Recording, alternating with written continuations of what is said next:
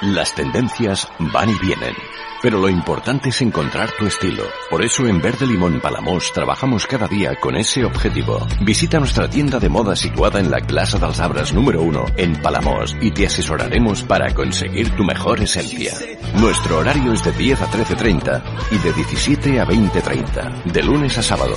Y nuestro teléfono de contacto es el 972 600832. Porque sabemos lo importante que es para ti sentirte bien en tu casa o en tu negocio, en Steel No Fred Palamos nos hemos marcado ese objetivo. Somos expertos en instalación, reparación y mantenimiento de frío industrial, comercial, climatización y aire acondicionado, con más de 35 años de experiencia. Nos encontrarás en la calle Salvador Albert y Pei, número 45 de Palamos, o bien en los teléfonos 972 31 47 42 o en el 629 53 58 11. Still No Fred Palamos. Porque tu bienestar nos interesa.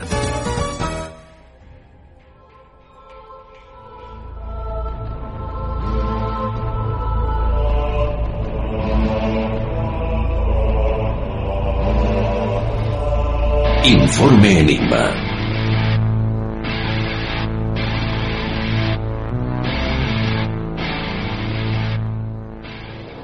Los Montes Urales. 25.000 kilómetros cuadrados de bosques tupidos y cuevas ocultas en la frontera siberiana. Es uno de los lugares más desolados de la Tierra, y sobre él se cierne un misterio sin resolver desde hace 150 años. En enero de 1959, un grupo de amigos universitarios emprendieron una expedición de montaña de 14 días. Su guía de 23 años, Igor Diatlov, les adentró en la vasta zona selvática. Pero los excursionistas nunca regresaron.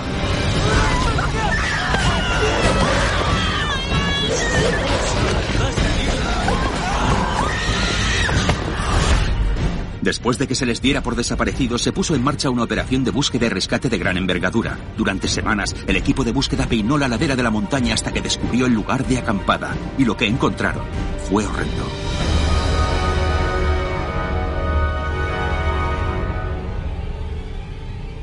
¿Y qué ocurre cuando traemos a algunos de los mejores profesionales en la materia para hablar sobre el incidente del paso Diatlov?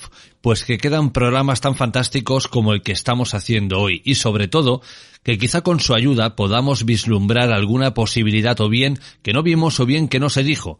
Y de eso mismo vamos a hablar con el doctor Miguel Ángel Pertierra. Ahora accedemos a la autopsia de los nueve excursionistas y estar atentos porque hay datos que ponen los pelos de punta y de nuevo todo indica que fue una muerte infligida. Querido Miguel Ángel, bienvenido, ¿cómo estás? Pues encantado de estar aquí, la verdad, misterio de los misterios. Yo creo de uno de esos grandes misterios que no sé si alguna vez eh, se resolverá, pero ese 1-2 de febrero de 1959, eh, en el paso de Arlov, llamado hoy, a varios kilómetros, varios cientos de kilómetros de Ekaterimburgo, plena estepa siberiana, ocurrió la muerte de nueve personas que todavía está en la gran duda. Muchísimas gracias por, por invitarme. Miguel Ángel, hagamos un breve resumen para aquellos que se acaben de incorporar a este espacio. Febrero del año 1959, los Montes Urales. Nueve excursionistas y ante ellos la muerte. ¿Qué ocurrió, Miguel Ángel? Pues sí, un grupo de, estudiantes, todos menos uno. Ahí vamos a dejar primero la, primera, la primera duda. Todos menos uno eh, deciden el hacer una, bueno, un viaje, un viaje nivel 3, que es el más alto. Quieren conseguir, entre otras cosas, el, gran permiso de, escalador y todo andan sobre los veintitantos años. Menos un señor llamado Zolotarev, pues que tiene 38 años, estamos hablando en 1959, eh, héroe de guerra de una unidad donde murieron prácticamente todos, él salió ileso y curiosamente eh, los demás eran amigos y este señor pues se lo introdujeron, pues pensemos Rusia de los años 50, Rusia post-Stalin, ¿eh? una Rusia telón de acero, no vamos a decir ya la Rusia de hoy en día, pero bueno, no vamos a entrar en esa idea.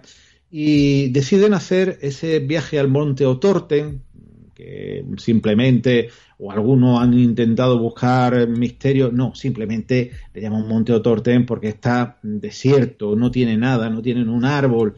Era una, un viaje nivel 3 y bueno, mm, el conseguir ese título para ello, aparte de ser estudiante, uno de ingeniería, otro de, radiofonía, eh, distintos hombres y mujeres, eh, como digo, todo andando sobre los veintitantos años, para ello, evidentemente, era un obtener un gran título.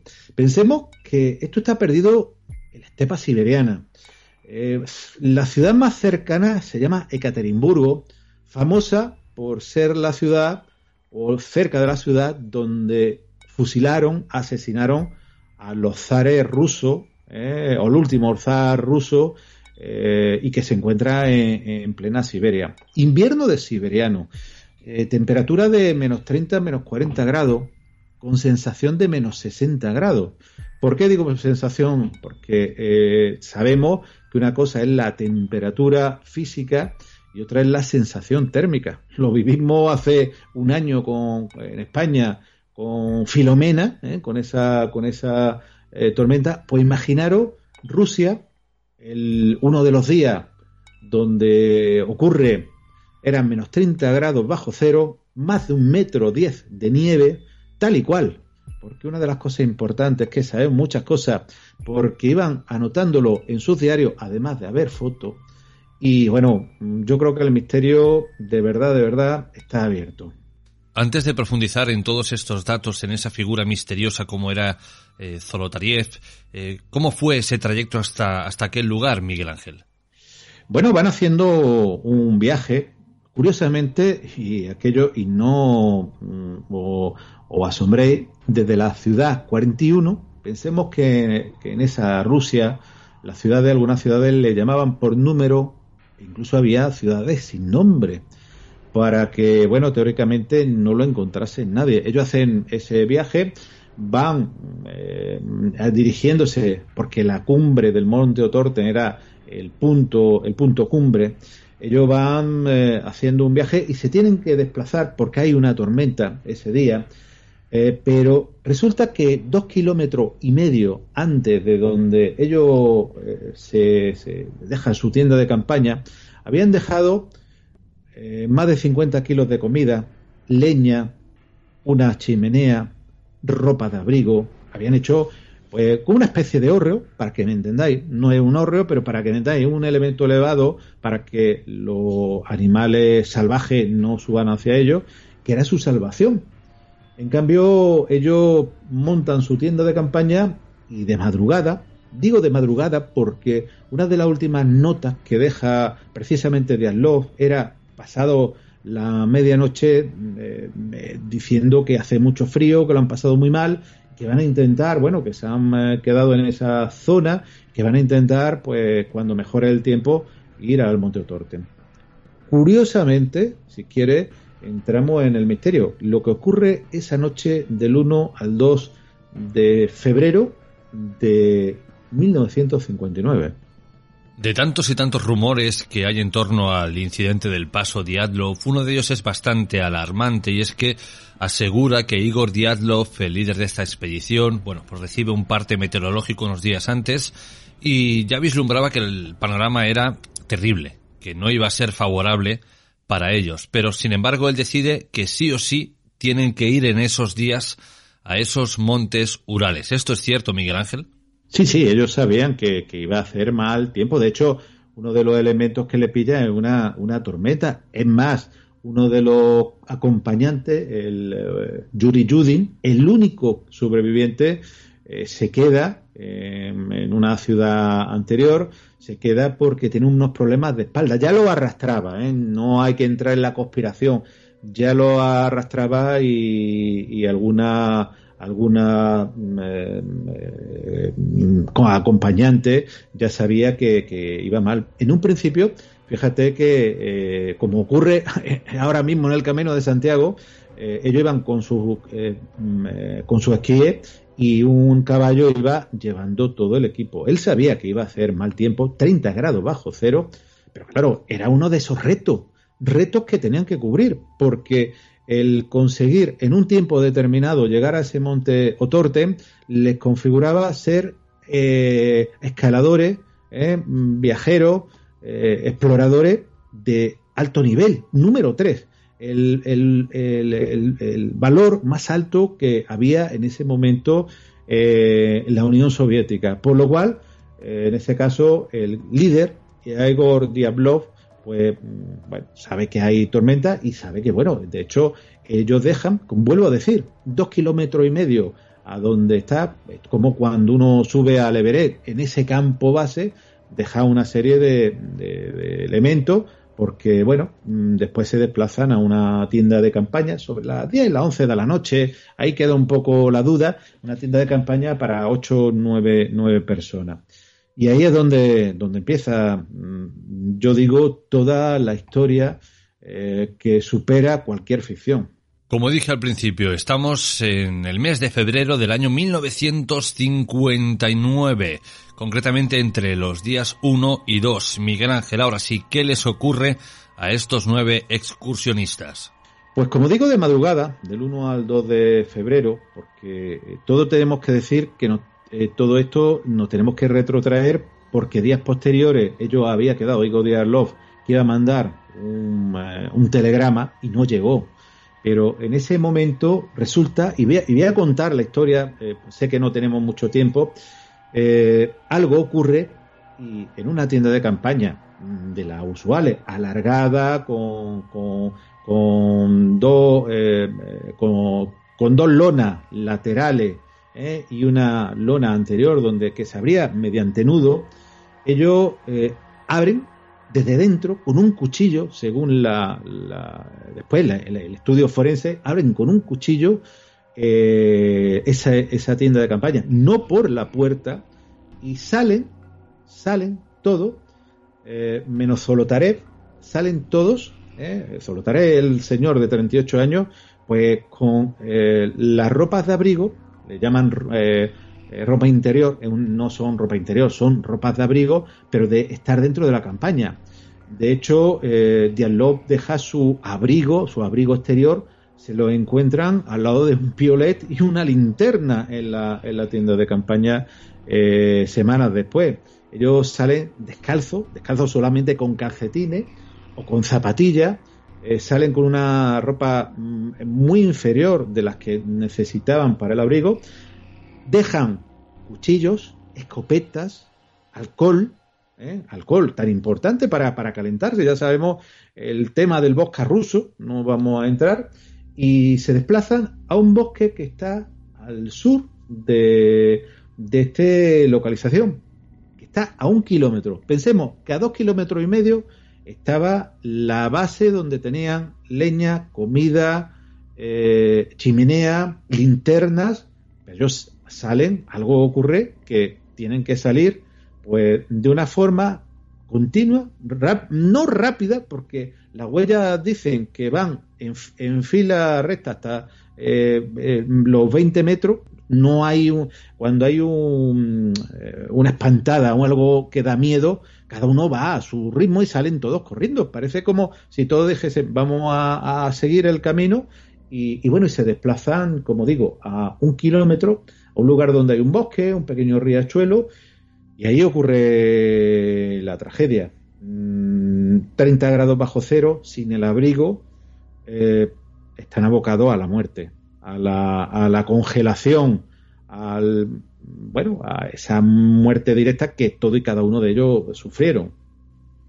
Dos de las últimas fotografías que toman los excursionistas, porque hay muchísimas, son bastante inquietantes. Una de ellas apunta a que el causante de esta eh, bueno, de este terrible magnicidio fue el conocido Yeti. Ya hemos hablado de él con nuestro buen amigo Juan Antonio Sanz eh, anteriormente a tu, a tu intervención. Y otras son esas misteriosas luces que incluso apuntan a que podrían ser experimentos militares.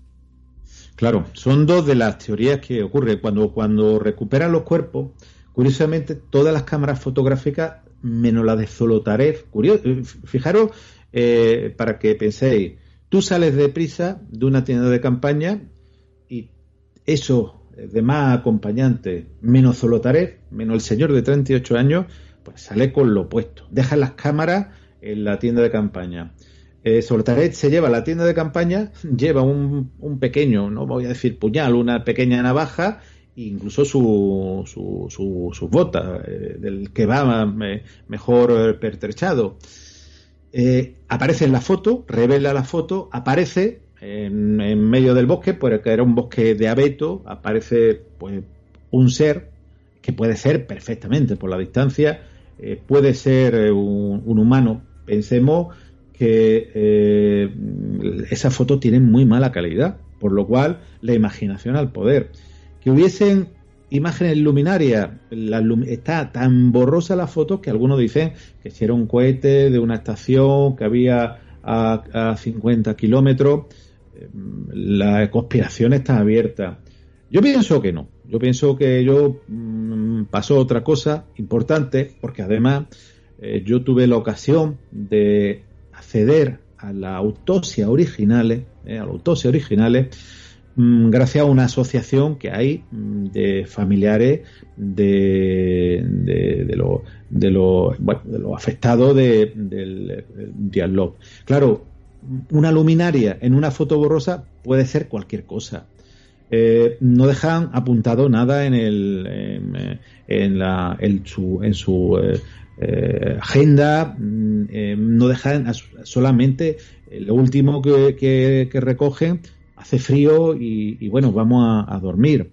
Ninguno tiene alcohol en el cuerpo, por lo cual ellos no pensaban salir a la calle ni estaban montando una, juerga. Alguno tiene alguna herida en, las manos, pero, pero hay, un, hay una cosa muy curiosa. Yo estoy y, recogiendo la, la eh, lo que son las autopsias, eh, yo te voy a decir, si tú tuviese un litro de orina en tu vejiga, tendrías ganas de orinar, me imagino, ¿no? Pregunto. Pues resulta, resulta que Igor Love lo encuentran en la autopsia con un litro de orina. Porque si tú estás en medio de un campo, eh, directamente orina y punto. Mm, si tú no orinas porque alguien posiblemente te esté eh, impidiendo eso. Pero Krivorenchenko tiene medio litro. Kolevatov tiene 750 centímetros cúbicos. Kolotarev, 500. Uno tiene sensación inminente de ir al baño con 300 centímetros cúbicos, que era con Mogorova incluso. De hecho, nos encontramos también, por ejemplo, a algunos de ellos, pues con fracturas costales bilaterales, ¿eh? como si fuese hundimiento. Eso no ocurre en la nieve, no había absolutamente nada que ocurriese en la nieve. Incluso había eh, Krivonichenko y Durochenko habían hecho una pequeña fogata y Duminiva incluso aparece con sección de la lengua, pero ojo, hay una cosa muy importante en la autopsia. Si a ti han dicho, no, los animales se comen la lengua, es verdad, las carroñas, los carroñeros, los lobos, eh, los animales carroñeros mm, pueden eh, comerse la, eh, las vísceras, las partes blandas, pero cuando uno está vivo, la lengua sangra. Y en este caso, en este caso, Duminiva tenía sangre fresca en el estómago, por lo cual le arrancaron la lengua viva. Por lo cual, hay mucha hipótesis, la hipótesis de la conspiración, del Yeti, incluso lo primero que pensaron que los Mansi, esa tribu, esa tribu eh, que existe en esa zona, pues lo habían ajusticiado, poco menos. Eh, yo no quiero pensar eh, en el año 59 la KGB o similar y pensemos que ahora desgraciadamente en la época tenemos un miembro en un que bueno que ha, revolucionado desgraciadamente el mundo y que ha pertenecido al equivalente de la KGB a la FSB pues un interrogatorio con gente de la KGB no lograron sacar ninguna información de los Mansi. Aquello no era una tierra sagrada como algunos han dicho. Era una tierra que bueno ellos utilizaban de caza. Y bueno, mm, como vuelvo a decir, posiblemente estas personas estuvieron en el momento inadecuado, en el lugar inadecuado. O, o como dicen algunos, yo ahí no puedo entrar, que había temas, sabemos, en los años 50, Guerra Fría, eh, muchas cámaras de foto, mm, fotografiaron a lo mejor algo eh, inadecuado y porque claro, aquí van soltando en cuentagotas. Quien nos cuenta la historia son eh, el Estado ruso. Mm, el Estado ruso del año 59 eh, mm, pues, por ejemplo, ni ha reconocido que se estuviese en los gulag eh, mm, existentes ni, ni que en la época de Stalin porque desgraciadamente incluso hay personas que hoy en día defienden que Stalin no no no no no, no utilizaba ni los gulags. Bueno, el mismo Kalashnikov mm, dijo que había estado en un gulag. Por eso digo que era una época donde la información era mm, pues prácticamente nula. A información real me refiero. Вообще кто-то отказался. Да запросто. Ну там вообще, ну зачем из этого делать политику? Вот это Матвеева тоже такая журналистка. Вот, вот это сегодняшняя позиция, это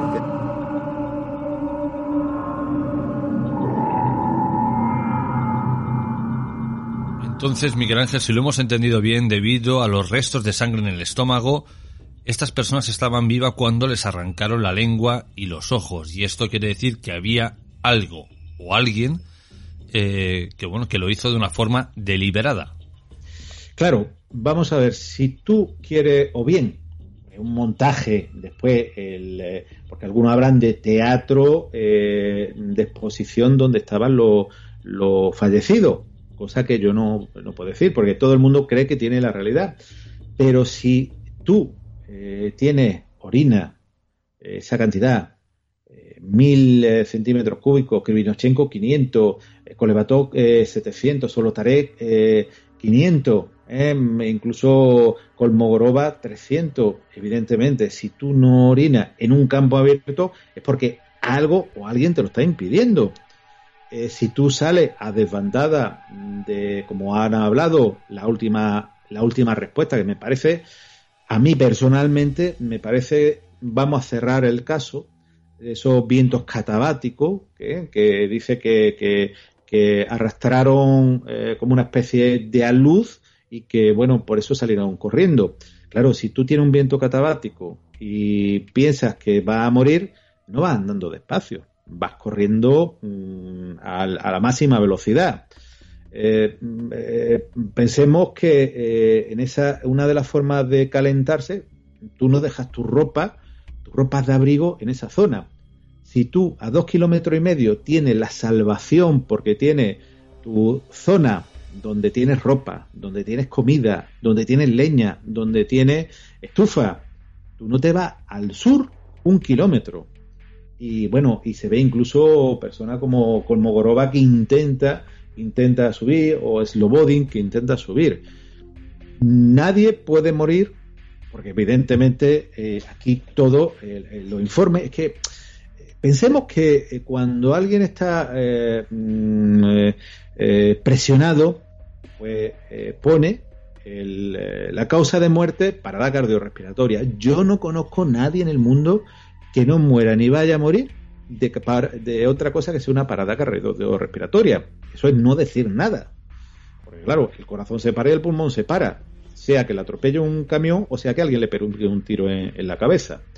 Pero lo que, lo que sí te digo es que había grandes fracturas costales, grandes fracturas de esternón, lesiones en la cabeza brutales y no hay nada alrededor que lo justifique todos aquellos que hemos estado en la nieve, mm, si tú te caes, pues bueno, si va a una velocidad muy rápida, te puedes doblar un tobillo, te puedes usar un hombro, pero no te puede, mira, para la, para que tú te fractures, y, quiero que, se imaginen los lo oyentes del programa, las dos parrillas costales, o sea, desde la clavícula hasta el abdomen, lateralmente, esas parrillas costales como chocar con un coche a 90, 100 o 120 kilómetros sin airbag y sobre, y sobre el, volante. imposible.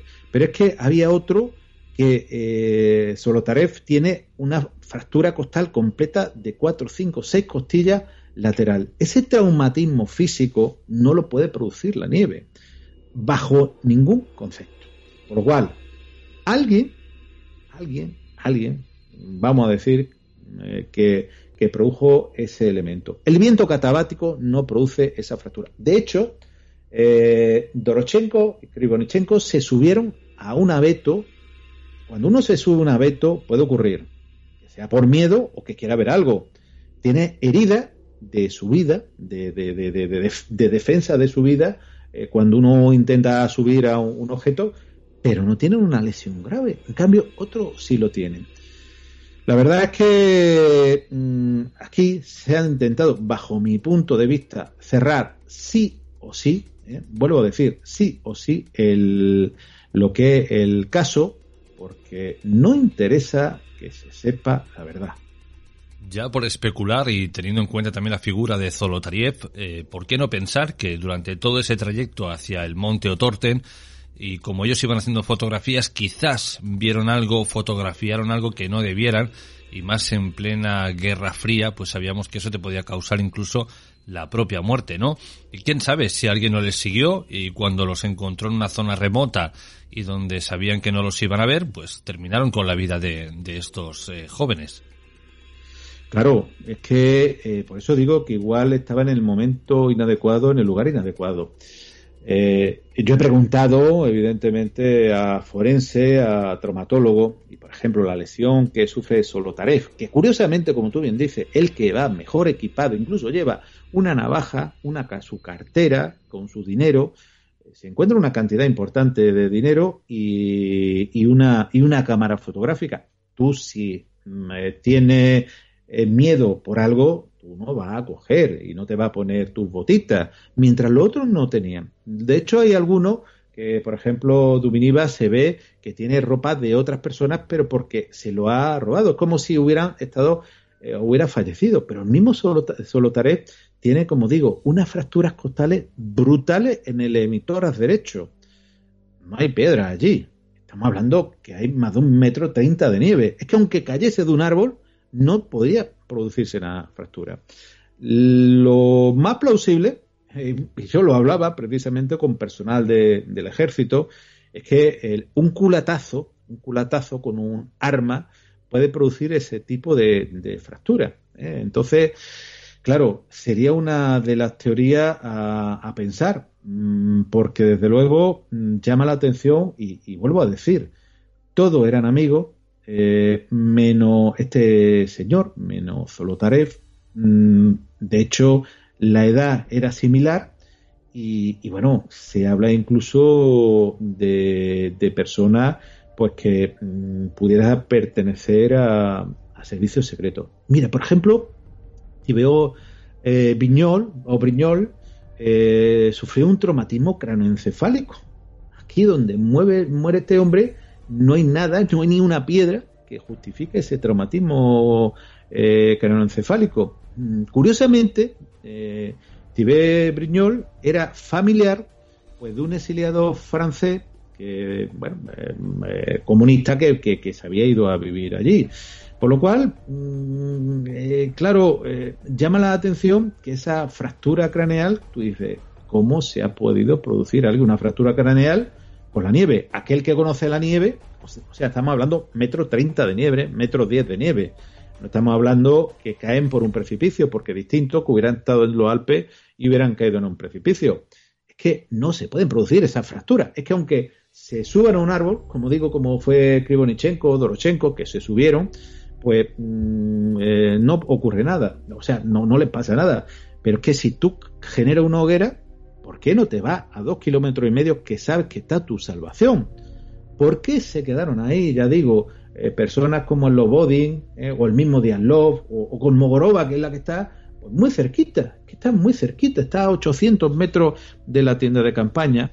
¿Por qué no se van? Esa es la gran pregunta que mmm, los vientos catabáticos, lo siento por los señores que sesudamente han intentado explicar, no sé, si monetariamente o no, pero es la explicación que han querido dar esos vientos catabáticos que dicen que son como vientos huracanados, que evidentemente pudieran existir, pero que no te hacen desplazarte al lugar de muerte, sino que te desplazaría al este, que es el lugar de vida.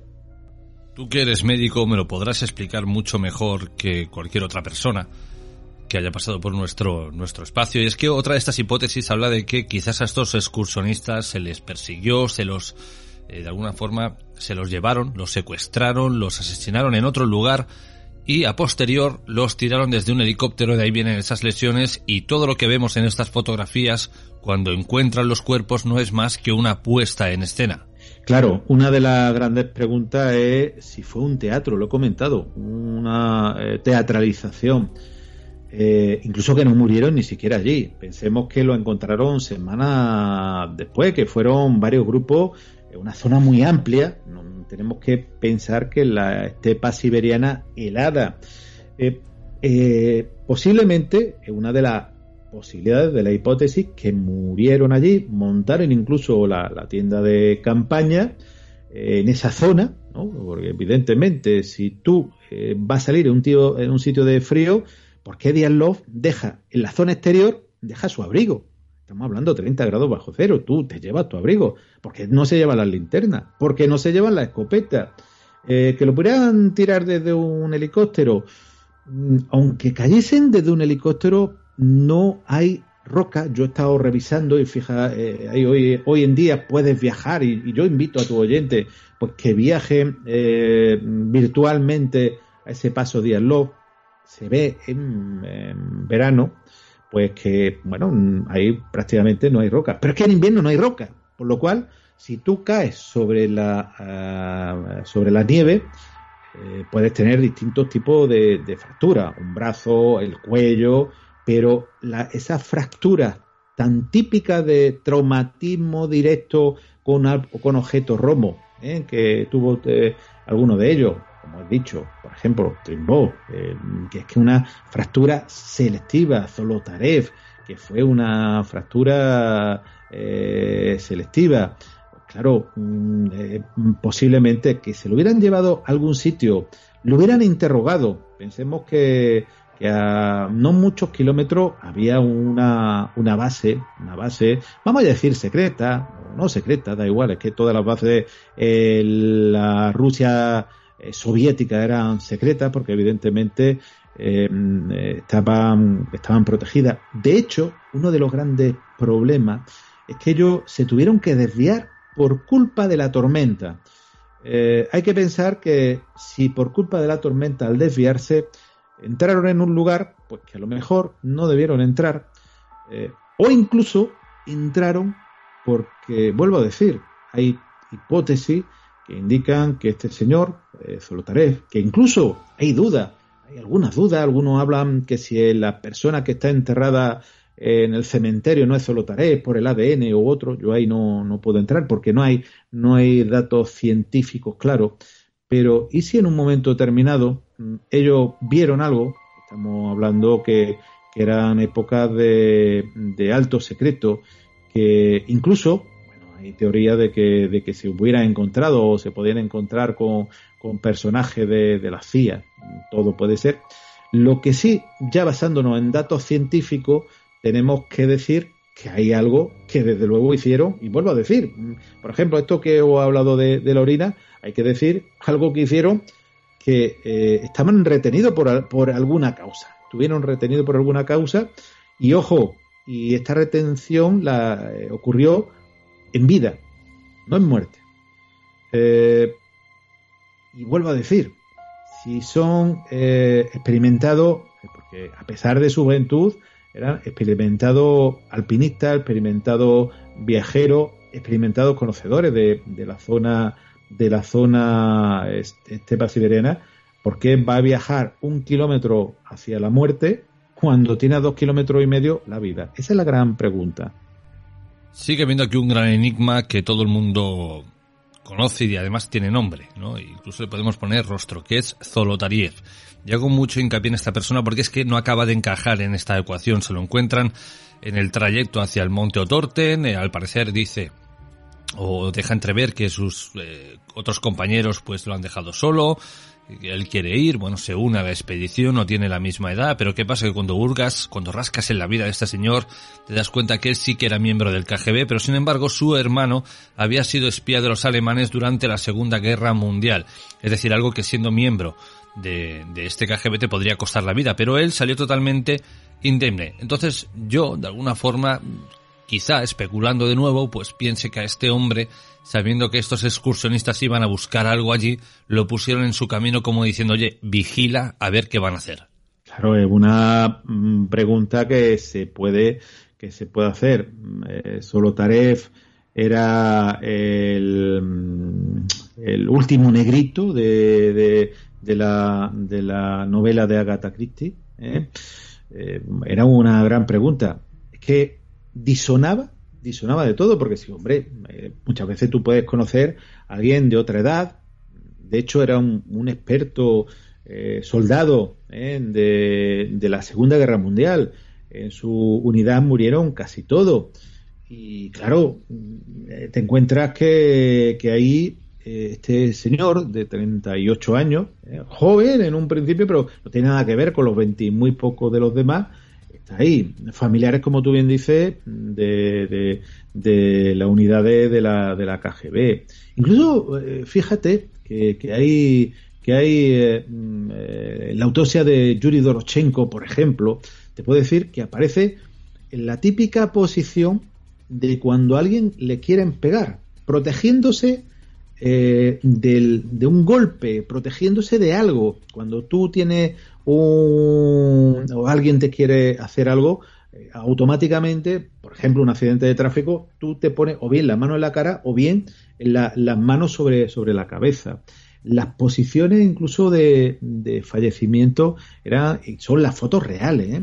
fotos reales que esas no la han podido, no la han podido eh, manipular, son de protección, de no me peguen más. es lo que, lo que se intuye. Y de hecho, eh, dicen de una fuerza eh, mm, brutal que, que, bueno, que, mm, que está y que, bueno, que realmente eh, mm, eh, no tiene relación con nada de eso. Incluso, pues, fíjate, con Mogorova también tiene una fractura en, la cabeza. Es que, es que los traumatismos, los traumatismos que tienen, no tienen nada que ver con, la, con el resultado de la autopsia. Curiosamente, eh, lo, eh, mm, eh, los que generan la autopsia, eso, esos médicos que generan la autopsia, todos dicen muerte por frío. Claro, evidentemente, si a ti te pegan una paliza, te rompen los huesos, te reabren la cabeza y te dejan a 40 grados bajo cero, aunque estés vivo, va a morir por frío. Pero como, como dice, una fuerza inexplicable, una fuerza, una potencia inexplicable. Yo creo que esa es la gran clave que deja el, el médico, eh, el forense, para decir, oye, al que venga después, cuando haya cierta libertad, que sepa que ha ocurrido esto. De hecho, vuelvo a decir, esta autopsia llegan gracias a una asociación que existe eh, de familiares de, del eh, paso Diaslov. Eh, no llega por mano voluntaria del ejército y, del gobierno ruso. Y bueno, y ya vuelvo a decir, la investigación que se hace en el 19, pues para mí personalmente no solo no explica, sino que todavía da la impresión de que tienen que maquillar absolutamente más algo que ha ocurrido, porque en vez de explicar, complica más. Querido Miguel Ángel, cerramos aquí este expediente del paso Diatlov o quizá esta carpeta de la autopsia y como siempre, eh, agradecidísimo de que hayas estado con nosotros, un fuerte abrazo y nos escuchamos en otra ocasión. Pues muchísimas gracias, ya digo, esto es un gran enigma, no sé si alguna vez llegaremos a la verdad, posiblemente la verdad eh, lo sepan eh, algunas personas que posiblemente hayan fallecido, Yuri Yudin, ese, esa persona que, que, se libró, se libró de esa muerte, se preguntaba, y me, a mí me impactó esa frase, que si pudiera preguntarle a Dios eh, una sola pregunta, le preguntaría qué es lo que ha pasado en el caso Diatlov. Por lo cual, pensad que ese hombre no se creyó absolutamente nada y era miembro de, de esa expedición. No se creyó absolutamente nada de la investigación que se hizo. Bien, hemos conocido a los nueve excursionistas y la versión, digámoslo así, oficial. Hemos eh, conocido a la criatura llamada Yeti el Men u otros apelativos, ¿no? Y que supuestamente podría estar detrás de este triste desenlace. Ahora con la autopsia aún se nos arrojan más dudas, ¿no? Y bueno, yo creo que para resolver este puzzle debemos saber si la Unión Soviética estaba experimentando en aquella zona o no con armas que aún hasta el momento eran totalmente desconocidas. Pues esto es de lo que vamos a hablar con Daniel Ortega a continuación en Misterios Bélicos.